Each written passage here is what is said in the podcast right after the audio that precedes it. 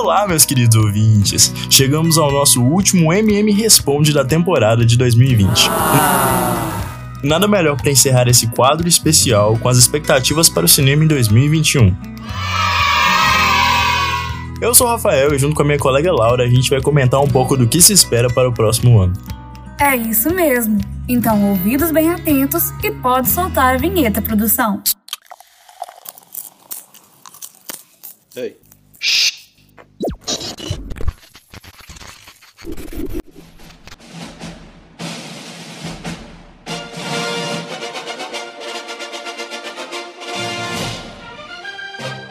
Minimetragem Responde.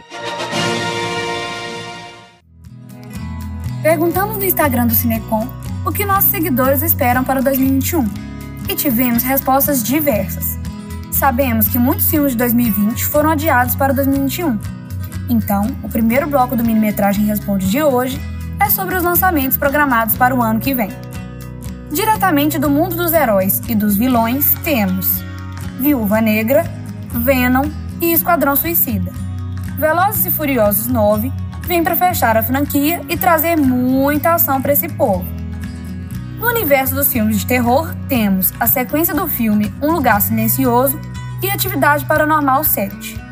Já no mundo das animações, a Disney traz o filme original Raya e o Último Dragão, e a Universal traz a sequência dos Minions.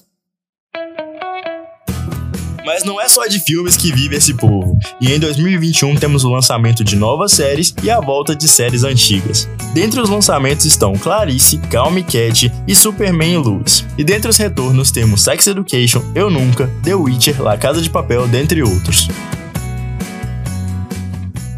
Em 2020, a impossibilidade de realizar exibições físicas dos filmes fortaleceu ainda mais o streaming. E aí, surgem muitas dúvidas a respeito do retorno das sessões futuramente. Será que poderemos voltar aos cinemas em 2021? A resposta ainda é incerta. Mas enquanto não podemos ir ao cinema para assistir os lançamentos em primeira mão, as grandes indústrias cinematográficas abriram mão das suas ressalvas contra o streaming e começaram a disponibilizar suas grandes apostas diretamente nas plataformas digitais estratégia que alguns consideram arriscada, por talvez não trazer o mesmo lucro dos cinemas físicos, mas que mostra uma evolução interessante na dinâmica de distribuição dos filmes.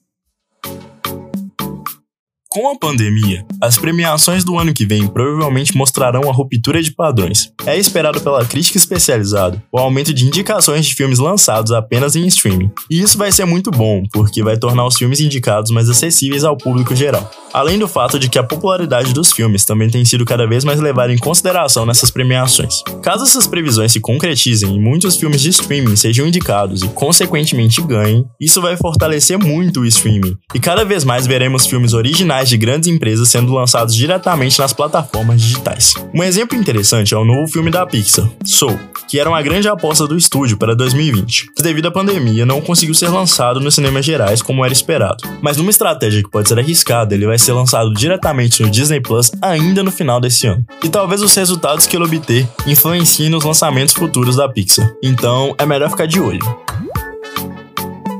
Existem projeções futuras de que pós-pandemia os filmes possam ser lançados simultaneamente nos cinemas e no streaming.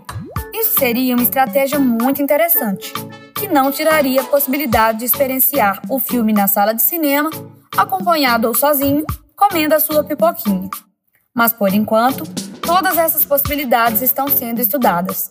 A única coisa que podemos afirmar é que, mesmo que toda a situação mundial se resolva totalmente em 2021, o cinema nunca será o mesmo de antes.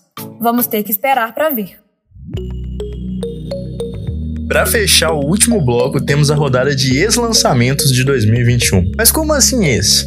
Tá na hora de falar dos filmes que estavam programados para o ano que vem, mas que foram adiados para o ano seguinte. Dentre eles estão o novo filme do Batman, a sequência de Jurassic World e The Flash. Acho que quem estava ansioso para ver esses filmes vai ter que esperar mais um pouco para ver, não é mesmo?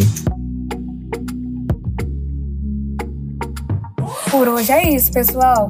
2020 foi um ano diferente dos demais, mas esperamos que em 2021 tudo volte ao normal e que a gente possa começar uma nova era do universo cinematográfico como um todo. Apesar desse seu último MM Responde, na semana que vem a gente entra na reta final da temporada de 2020 do Minimetragem. Então continuem ligadinhos. Se vocês gostam de conteúdo sobre cinema e afins, que tal seguir arroba no Instagram e no Twitter? E leia o nosso blog no site www.jornalismo.ufv.br/cinecom. A editoria de rádio do Cinecom te espera na semana que vem para mais um episódio fresquinho do Minimetragem. Um grande abraço, pessoal. Tchau! Cinecom, Cinema e Cultura para Todos. Realização Departamento de Comunicação Social e Pró-Reitoria de Extensão e Cultura da Universidade Federal de Viçosa.